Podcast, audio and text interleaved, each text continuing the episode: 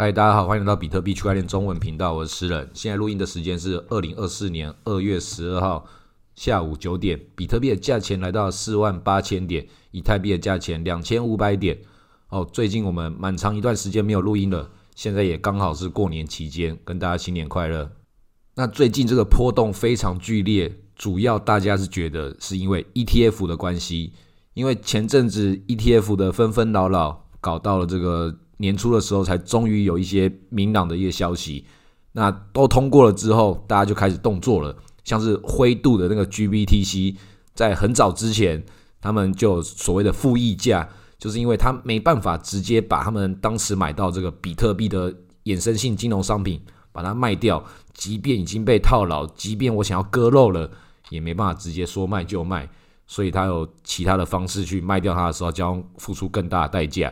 那你去买的人，你就会得到一个就是偏低的价钱。那它又在涨回来的时候，就会产生的就是比特币本身的价差，加上它自己制度上的规则，让它创造更大的这个利润差距。那这利润一出来的话，对正常人来说，那就要抛货了嘛。但是他在抛货的时候，也有其他人在接盘，这就是现在这段时间这个价钱波动非常剧烈的其中一个原因。但是以我个人的观点来说，包含我们前面几集、过去半年我们所讨论的这些事情，我都是表达一个态度，都觉得这就是主力自己在找理由乱搞啊。虽然他们就在乱搞，虽然他们就在找理由，但是他们产生的现象那是一个客观事实，价钱就还是被影响了。我自己是觉得，比特币在这段期间已经没有自己的这个主导性，我们还是纳入了这个邪恶的资本体系，被这些主力的资金给影响。本身在币圈里面内部的发展影响目前没有到太大，还是让这些消息，让这些政府跟这些财团他们去操作或做什么的。我们里面自己的事情，像前阵子的铭文啊，或是以太坊最近这个 ERC 四零四，它都只是我们内部做的事情，外部只是把它变成一个理由，然后去把它放大它，或是忽视它。总之，好像我们自己能够做什么事情不太重要。当然，投资人本身可能也也不这么 care 这些东西，就是反正我买了你会涨就好，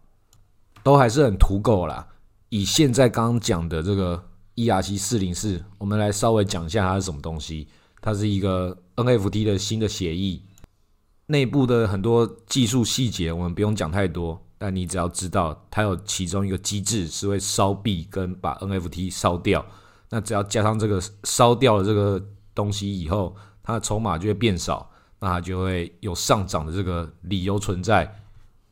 所以在这个 ERC 四零四的这个协议之下，有一个土狗币叫做潘朵拉，它就暴涨了，涨到三万美金左右，然后又又可以大涨大跌，就是很刺激，跟好久以前的 YFI 一样。即便这个数字很惊人，但是回到它这个币本身，它的总流动量跟它的这个市值，其实在我们币圈中也只占了一小部分而已。所以就只是让大家知道，我们币圈还有一些很野蛮的东西在玩，但这些野蛮的东西跟以前比起来，它的那个概念其限缩到很窄的一部分。因为老韭菜这些故事也都看过了，但是对新韭菜而言，他们不想进来就是不想进来，他们还是要看一些更外部的事情。那这些外部的事情，我自己觉得已经开始酝酿到另外一个阶段，但这个酝酿不代表说它就是马上要暴涨或暴跌。只能说，就是外部的这个力量开始介入，他们有他们自己的盘算。那这种盘算就跟我们币圈没有什么大关系，币圈也只是其中一个角色。那今天下午的时候，拜登自己发了一张图，就把他自己照片头像换成那个眼睛变成币圈的红色镭射眼的迷音。那他到底想表达什么？很多其他币圈大佬也都在楼下。留言开始在蹭一些他的这个流量，或者想要表达他们自己的一些什么东西，或者他们自己的商品，这些在比特币的 ETF 上面去推动这些财团、这些机构，他们现在又在酝酿新的情绪，就是以太坊的这个期货、以太坊的 ETF，这就是我讲，就是他们都在玩同一套游戏。比特币玩完了之后，再玩以太坊，那当然就是同样故事，我们可能又重新可以再看到。所以，我们也可以期待接下来以太坊的价钱也会有很大的波动。毕竟他现在真的有在搞一些这些事情嘛，所以这些事情我们知道内部的原因的时候，都觉得他其实就是在把以前旧的东西重新再乱搞一波一波，重新再炒这个 ETF。但是不管我们怎么看，他就实际上就是要开始产生我在搞事情，你们有没有人要来推波助澜？这个上下交相贼的这个方式很明确啊，该赌的人这个时候就可以来赌一把。但是这里其实是一个很危险的地方，因为比特币才是真正加密货币市场的主导，以太坊是附属的，它跟比特币的这个量级完全完全不在同一个级数。还是要记得，就是除了比特币以外，全部都是小币，以太坊只是比较大一点的小币而已。但是要赌的话，确实现在是一个时间，因为它对比特币的价钱现在来到零点零五一的比特币，相对低点已经到了关键点位。但是你看比特币，它现在到四万八的价钱，也是到关键点位哦。就是它要么就是往上突破，或是往下直接要大跌。所以以太坊在这里，不管是要往上涨或是往下跌，它的空间都被做出来了。比特币一往下跌的时候，它一样也要往下跌。但比特币往上涨的话，它也有很多的空间可以去追比特币，追到跟之前一样零点零六左右，中间空间又很巨大了。那个时候真的发生的时候，大家要高潮一波。但是现在减半在即，现在减半的时候，就是很多人都一直在喊这样的事情，就觉得要大涨。但是你回过头来去看这个以往的历史考古题，每一次减半它的行情，它会怎么样的演？我们的频道最近在 Trading View 上面有开那个行情分析的一个一个专栏。最新的一篇就是过往的这个减半，它到底是怎么样发展？在当时的时候，它有一个经典形态的呈现，V 型反转，就是上一次的减半在二零二零年的五月，那它在三月的时候，其实先大跌了一波，真的跌得很深呢。跌完之后再大涨，那除了二零二零之外，你再往前看，每一次，其实如果你把那些数字都拿掉，只看那个坡形的话。你会很惊讶的发现，这些坡形怎么都长这么像啊？所以我会觉得，接下来就算是减半，它大跌的可能性也是存在。但是这不好说嘛。它如果这次不是这样子发展呢？如果它直接一路上去呢？所以我们一定要把自己的资产把它分成不同的仓位，长中短仓。长仓就是在抱着不动的。就是避免我们做出了自己的合理判断，那最后它市场产生了不合理的结果，避免看错嘛。所以，即便我看空，我也不会把我的比特币把它全部卖掉。历史有这个韵律，但是不代表它不会改变，不会有一个变调。但是，即便它改变了这个韵律，它跟之前的这个韵律一样有它的相似性会存在。很明确的，就是这四年之间，政府参与比特币的这边，很明确的就是很多很多各国政府之间也是更多的一些冲突产生，所以这些都是会影响比特币未来发展的一个行情之之一。但是也不会只有我们比特币有关，各国的这些他们自己的，像大陆的 A 股、美国的美股，A 股最近就大跌了一波啊，然后美股就一直涨。现在这个动荡应该要持续到二零二四的年底，都还会继续产生。因为现在全世界的局势就是战争，连我们台湾就是这个热点之中最危险的其中一个区域。上一期我们就有提到 B Max 那个交易所黑人哥哥，他就出来喊话，台湾的总统大选会特别的影响到比特币的未来发展。啊，这种讲法其实就在讲台湾是一个战争可能性的区域嘛。只是我们台湾人觉得好像没有什么关系，就是现在就是很荒谬的一个时代。那至少台湾现在告一个段落了。虽然赖清德也是对中国在那边喊话，就是跟他挑衅呛虾，但是全世界不是只有台湾选举，还有韩国，还有美国自己的选举。那习近平他当然那不用选举，但他也是看着各国的选举来决定他之后未来的政策跟国际局势要怎么发展。所以在这一年，很多东西会越炒越热烈，但是等真正要做出下一个阶段的事情，也是要等这些选举结束之后，中国才知道他接下来如何跟这些其他世界各国用什么样的方式跟态度。像现在这个韩国的尹锡月，他就做了很极端的一些行为，他把那个美国的导弹、美国的核弹就一直要把它架到这个南韩的本土来。这个事情它就不是只是针对北韩，北韩金正恩最近就是很不爽，已经修改他自己的宪法跟一些国歌或什么事情，就是打仗的这个态度很明确。会不会真的打起来，就要看之后的事情。韩国选举也快到了，那架这个核弹，其实中国跟俄罗斯也会很紧张啊。所以这个事情在我看来，我是很看不懂。代表了在这个第一岛链的这个区域。美国跟中国、中美的对抗局势非常的明确，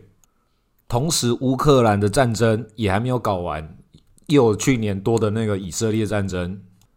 而且还跟我们币圈有关，这些事情到现在这些烂摊子都还没收拾完。对这些事情来讲，我认为没有什么可以乐观的地方，但是对局势不乐观，价钱不代表不能乐观，因为减半也确实到了。然后也是战争的时候，比特币的价钱也会涨，也是一个事实。但是它绝对不会是一件事，大家该期待的一个好事。虽然我们作为散户，作为一般人民，这些我们期不期待都不影响。就是像赖清德，大家也都知道，就是你对中国大陆去挑衅，就是没有意义嘛。但是我们不能阻止他，他就想要去对他呛下，在他的当选之后的就职演说，就表现了。很不客气的一个发言，就讲说这是一个民主跟威权的战争，他们胜利了。理论上已经到了总统高度的这种局面，你可以去表达，你要示出善意。我现在当选了，即便我自己是支持台独，但是我作为一个新的当选人，新的中华民国总统，可能有一些什么方式，希望可以开启一个正常的对话。这么讲也不是什么大问题呀，所以他用这么强硬的口气去讲。就带有他自己个人目的，像是韩国刚刚讲的尹锡悦也是啊。即便你对韩国、对朝鲜，然后有什么其他的想法，你没有必要直接把核弹直接架到人家这个门口吧？那代表他也有他自己的目的。如果你再把乌克兰那边跟那个以色列那边的选举跟战争的事情一起把它纳入一起考虑的话，你会发现，只要掌握这种权力的人。他们都希望可以在激化这样的局面，来让他们自己获得更大的权利。像是乌克兰总统泽连斯基，他就要暂停选举。他认为现在正在打仗，所以他要暂停选举。实实际上是什么？实际上有可能乌克兰国内人民他们可能可能不一定想要打仗啊，或是即便我们要继续打仗，也不一定是用这样的一种形态。总之，他已经不完全是所谓的这个选举民主对威权的事情。民主在于这些权贵之中，它只是一个口号，只是一个获取权力的一个手段。民主的本质就是把权力用另外一种方式去分配它。但是进入到战争这种局面的时候，那些拥有权力的人，不代表他们就是想要尊重这种民主精神。以色列纳坦雅胡也是啊，他在打仗之前，他就已经在以色列内部，他就已经声望已经很低了。但是，一打仗的时候，又给予他握有权力的正当性，然后现在他的选举也是，他也要暂停。即便乌克兰的军方跟以色列军方都有内部反对这种战争的方式，台湾跟韩国也不代表我们也想要战争，这不会有人是真的想要战争的，但他们都会去讲的，这我们不得不打仗啊，因为他们逼我们的啊。但是换到中国大陆，换到俄罗斯的角度。他们也是对内部也讲说，我们也不想打仗啊，就是他们逼我们的嘛。所以大家都要知道，战争就只是权贵他们自己内部矛盾所产生的荒谬，不代表一般人民要去支持他们这种行为。现在看起来最值得关注的就是美国的总统大选，下一次到底是谁会当选？川普的这个声势看起来很有希望，因为这个拜登至少在任内就是。到处产生战争，这绝对不是一个好的政绩啊！那促成这些战争就算了，打仗还打不赢，那就更惨了。川普在他的任内，跟他一直喊的口号，就是要讲说他是一个和平主义者，他是大美国和平主义者。以美国的这种民主机制来说，他有很多他自己可以去调控的一个一个缓冲空间。那所谓这个缓冲空间是什么？就是台湾、韩国、以色列、乌克兰。我们就成为他的缓冲空间。你要怎么搞，你就在他的控制之下，你让他得到他想要的局面。他想要局面就是一个不安定，但这个不安定又是他控制的这个安定，维持了好长一段时间。那现在就是玩过头了，变成那个韩国自己开始在搞事情，然后台湾的赖清德也自己搞事情，大家都搞起来的时候，他自己就难下台了。那如果这把火已经拱起来，烧烧到不可收拾的时候，然后川普当选又说：“哎，我们现在不搞了，我跟中国、跟俄罗斯不打了。”那接下来发生什么事情？就是接下来这些走极端路线的人，是不是就被美国给抛弃？美国从来就不是这些所谓的民主国家盟友，他是老大，他不是朋友。你当他的敌人很痛苦，你当他的朋友更痛苦。并不是说我们是民主国家，所以民主国家都是我们的朋友，并不是说那些独裁国家、威权国家就都是我们的敌人。美国在这个事情上，他就看得很很透彻，所以他就做着对他来讲最大利益的方式。沙地阿拉伯就很明显不是一个民主国家嘛，它是一个军权国家，他们自称为哈里发，就代表他是阿拉伯世界、穆斯林世界里面，他认为他是神的代言人。是穆罕默德在这个现世中的最后的一个守望者，穆斯林教法的守望者。那现在呢，也只是成为美国的好朋友啊。那乌克兰呢？很多人不知道，乌克兰其实在这个打仗前夕，很长一段时间，他们跟中国的军事关系也是非常的密切的。有多少这个对准台湾的导弹是乌克兰卖给中国大陆的？世界所有的和平稳定的局面。都不是我们所眼睛所认为的，看到这些这种民主国家的各种的什么言论自由的价值，大家都是好朋友的状态所产生的，这都是假象。在这十年期间，所有的国家都慢慢的一步一步的走向极端，都是肉眼可见的。威权体制会导致他们想要对自己的里面的人民去表达自己的正当性，统治的正当性。到对外去产生他们自己的内部主义的极端，但是民主国家也是用同样一套逻辑，我们只用不同的权力方式、不同的权力分配，但最终都导致了同样的结局，都是走向极端。就连我们刚前面几分钟之前讲了，拜登自己发那个图，就是一副用那个比特币的那个迷因图在拉盘，那现在嘞？现在我们刚刚在录音的这段期间，刚开头讲的时候四万八，结果我们才在这几个小时之内，马上又拉盘到这个五万了。你看嘛，乱七八糟。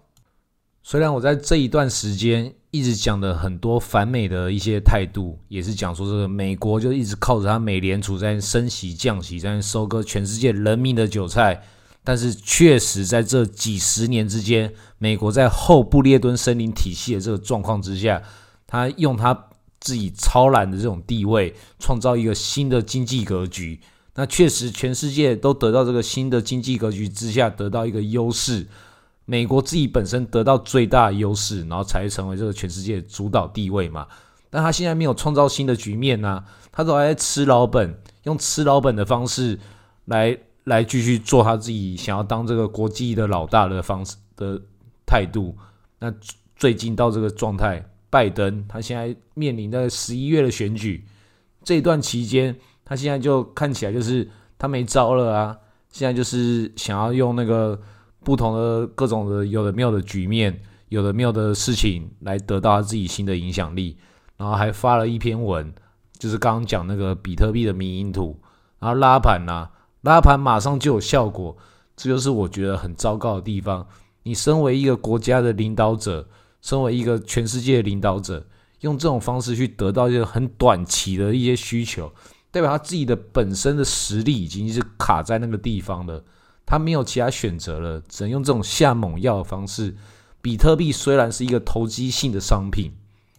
我们支持比特币的人，我们看到它的投机性之外，也看到它的本质。它的本质就是改变这个金融格局，但你可以看到这个拜登，美国全世界最强大的国家，他的领导人马上就用他最最低俗的方式来参与这个体系，就直接发了民音图来拉盘。那这个事情就是大家就可以看到，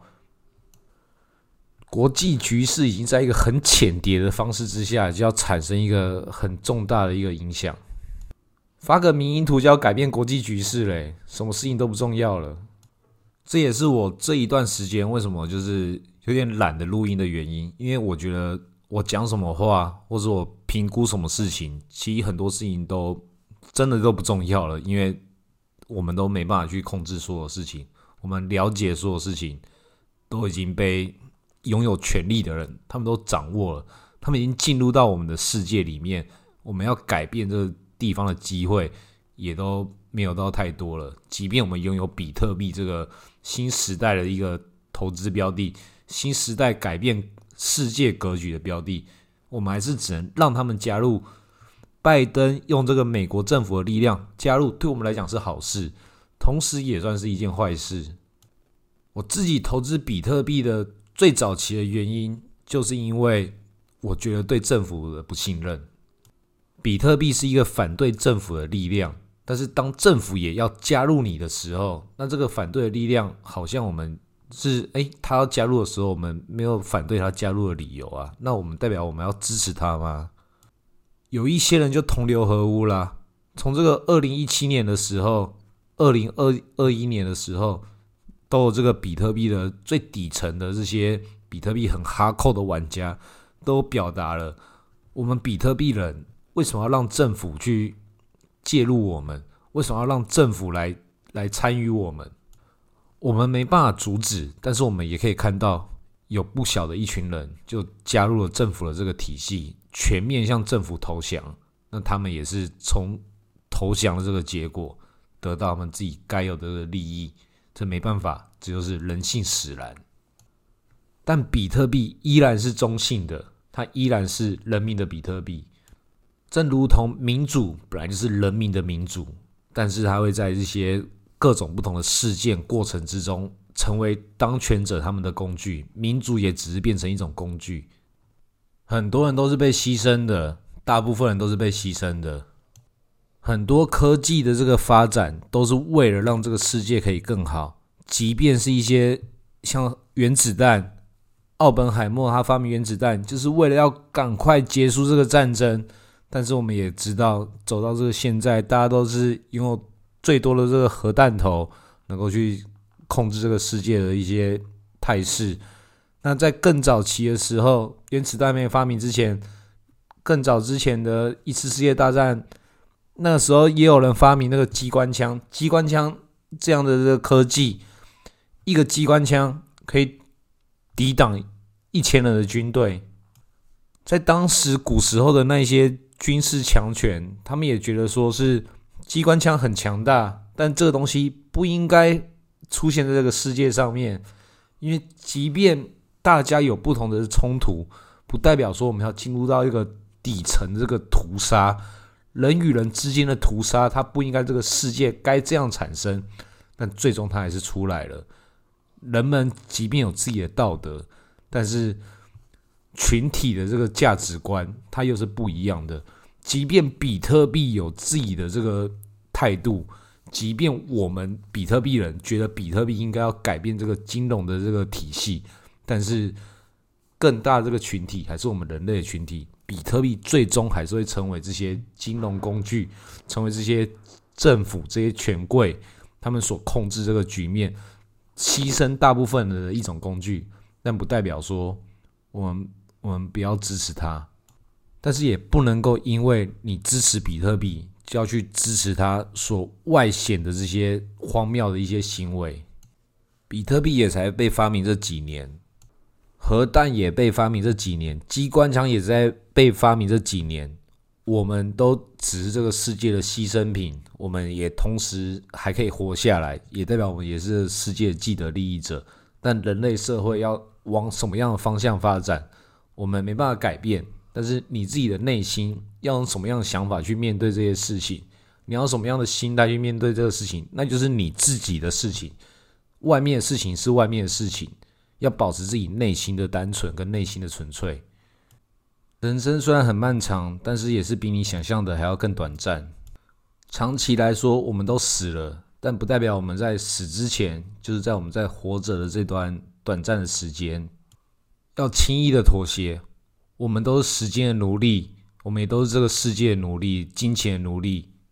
比特币的革命才刚开始，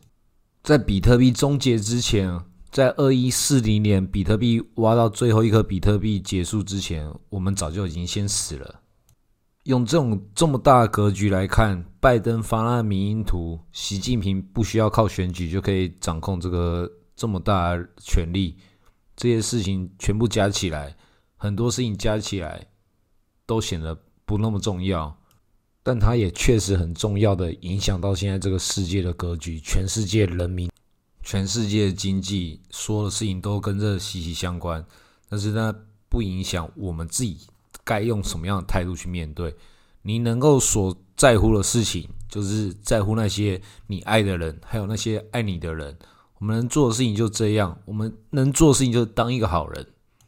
让这个世界自己往前推动，那些之后发生那些好的事情跟坏的事情，长期来说跟我们都没有关系。但是我们自己在我们这一百年来，我们自己活下来的这段时间，该做的事情就那些嘛。那些糟糕事情会自己继续往下发展，那些好的事情也会继续往下发展，继续参与其中，看这个比特币跟这个世界局势，在这二零二四年会。带领我们人类世界往什么样的方向发展？有可能大家会失控，有可能会继续走向一个更好的局面。我们都知道，但是不要做一个对不起自己的人。好，今天录到这里，谢谢大家。